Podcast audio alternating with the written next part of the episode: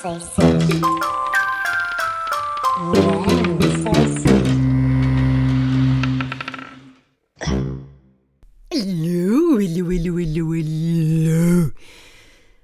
Não sei o que é que se passa. Falar para mim ao microfone é algo ba- bastante natural, não é? Depois destes anos todos. Mas de vez em quando, quando venho gravar o podcast, fico ansiosa, não sei, ou se calhar é da minha postura, não sei. Olha, vocês também não sabem, portanto não vale a pena estar a falar disto convosco.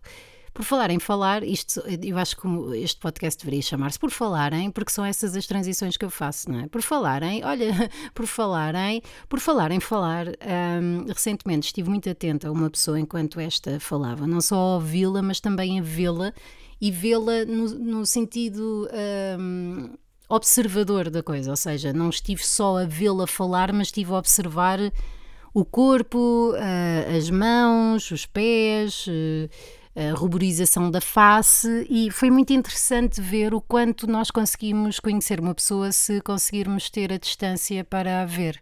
E por distância não estou a falar só de distância física, não é? Apesar de fa- fazer sentido, porque se estiver muito perto de uma pessoa só vejo o nariz, mas, mas sim de de nos conseguirmos retirar um bocadinho de- só da, da parte verbal da, da conversa e nos isolarmos e conseguirmos ter uma visão em túnel daquilo que se está a passar. E eu ouvir esta pessoa ah, num momento importante em que era necessário justificar alguns raciocínios e argumentos, apercebi-me da quantidade de coisas que, eh, premissas que nós eh, nos damos a comer, umas mais conscientemente do que outras, e que realmente que mudam por completo a nossa percepção e narrativa e, e que isso nos vai influenciar eh, de forma determinante em tudo aquilo que nos acontece.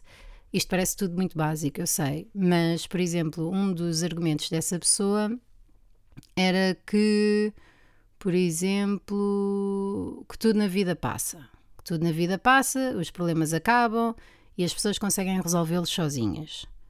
E a minha, a minha contra-opinião é sim, tudo na vida passa, tudo fica, ah, não diria resolvido, mas tudo passa, não é? O tempo presente passa a passado, mas as pessoas nem sempre conseguem resolver as coisas da melhor maneira. Fica feito, não é? Mas o ficar resolvido, a meu ver, é a melhor maneira de conseguir seguir em frente com alguma aprendizagem e paz relativamente a um assunto ou uma situação. Ou, ou ter espaço para ter o tempo suficiente para fazer o luto de alguma coisa, o que quer que seja. O só passar e depois isto deixar de acontecer, para mim não é solução de alguma coisa.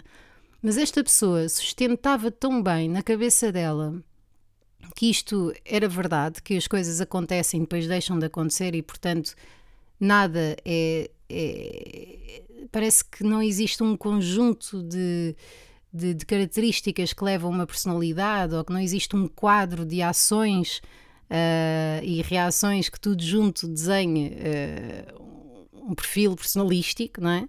Para esta pessoa as coisas acontecem e deixam de acontecer. O que, a meu ver, é um bocadinho tipo Alberto Queiro. Para mim, acho que seria um descanso, não é? Ah, é giro. Houve uma altura em que eu, quando levantava, tossia sangue. Depois deixou de acontecer. Morri, morri, mas parei de, de cuspir sangue. E é giro ver, eh, enquanto as pessoas falam, os gestos que fazem, a- a partitura eh, que têm com as mãos, como é que se inclinam ah, na cadeira, se procuram contacto visual, se não, se, se se recostam, se não recostam, e com isto eu não vou falar do Alexandre, não sei o que, do decifrar pessoas. Ah, nada contra, mas nada a favor, não sei, parece-me tudo sempre um bocadinho tinha, tinha, mas é giro, é giro. Ah, eu- isso diz muito da pessoa, diz muito da pessoa, e acho que nós, nós, eu incluída, perdemos tanto tempo a pensar em como é que vamos responder, com a pressa de responder, que acabamos por não nos conhecer muito uns aos outros e nem a nós, no fundo. Está a parecer um programinha um bocadinho pató, não é? Vai muito ao encontro de- das minhas reflexões gerais, mas eh, queria partilhar isto convosco. Vou ver se consigo estar mais atenta. Ando com culpa, pá. Ando a sentir-me culpada porque não tenho passado pela minha bomba de gasolina do costume. Porque ando a tentar comer de forma mais saudável, menos processados e não sei que, e merdas. Tenho por aqui um e merdas, não? Isto fica qualquer dia, parece um, não é? Um daqueles do, dos retiros da outra, que agora não sei. Que estava tudo muito bem, fritou e passou para o outro lado e agora faz retiros. Um, embora eu gostasse de ir a retiros. Tá, atenção. Para show prep, sim. Mas gostava. um, e então não tenho passado pela bomba porque tento comer em casa um bom pequeno almoço. Mas sempre que passo por lá sinto-me mal porque eles eram sempre tão simpáticos comigo que eu, que eu parece que estou a fazer ghosting. Mas não estou, meus queridos, não estou, juro que não. Mas também não vou passar a passar aí só para vos cumprimentar, não é?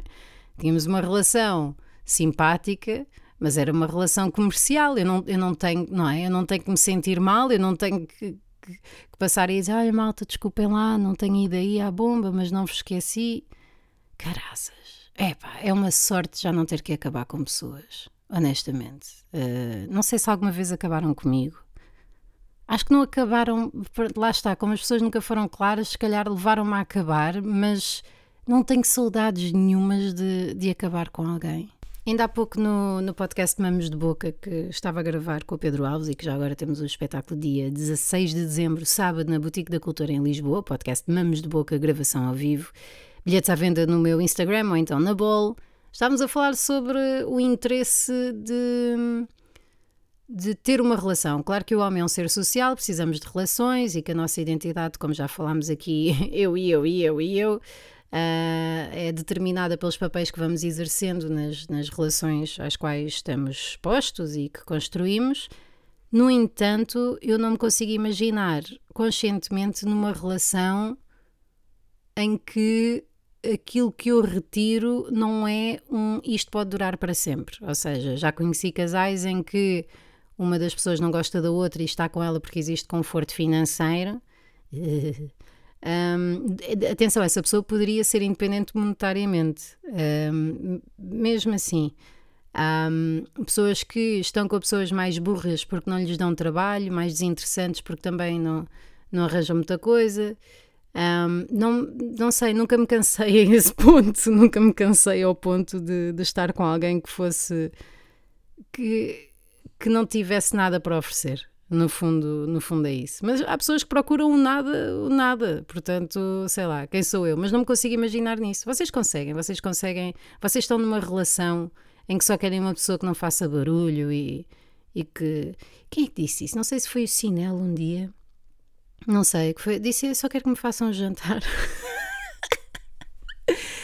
não, não, não vou muito por aí. Mas pronto, uh, queria partilhar isto convosco uh, sobre a observação visual, uh, comportamental, física que fazemos das outras pessoas. Desafio-vos desafio desafio-vos a fazerem isso durante o dia de hoje. Vejam lá quem são as pessoas que. E, e, já agora também uma coisa que uma coisa é a kinésia, podem ler, e outra é a proxémia, que é a distância que as pessoas também guardam de vocês enquanto falam. Uh, como, é que sim, como é que reagem fisicamente àquilo que vocês estão a dizer, independentemente daquilo que estejam a dizer, se se aproximam muito de vocês, se deixam uma distância de segurança, onde é que se estão a sentar na mesa para o almoço, nananã.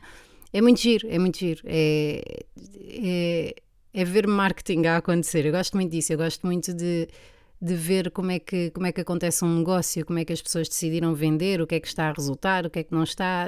Gosto, é uma espécie de teoria da conspiração, que veja, ai, a rataria, olha como eles fazem, nanã. e estar atento a estas coisas no dia a dia é muito giro. Torna-se, é um bocadinho uh, incomodativo para a pessoa com quem namoramos, porque se nós tivermos a capacidade e se treinarmos essa capacidade e se estivermos sempre a exercê-la ao pé da pessoa com quem estamos, estás desconfortável. Eu noto, estás tenso, estás não sei o que, não sei o que mais. Não, não estou nada, vês? Agora estás, pois, agora estou. Portanto, façam no baixinho, não partilhem muito, mas ficam a saber imensa informação, mais do que se alguém vos contasse os podres daquela pessoa. Crê, crê, crê. Olha, um beijinho. Uh, estou a gravar este podcast. Eu gosto de vos dizer para vocês imaginarem. Um, sentada à secretária da, da minha filha ela está neste momento a comer uma sopa detestável da Go Natural, ela não gosta, uh, não tem batata. Eu não sei se aquilo já está podre ou não, mas eu dou sempre para ver o que é que acontece. se ela disser que não, é porque não dá. E, hum, e neste momento são 6h50. Sim, a miúda come esta hora. A vantagem dela não saber as horas com 9 anos é esta. Crê, crê, crê. Beijinhos, tenham um ótimo dia e façam o favor de irem para. You. Não sei se. Mas.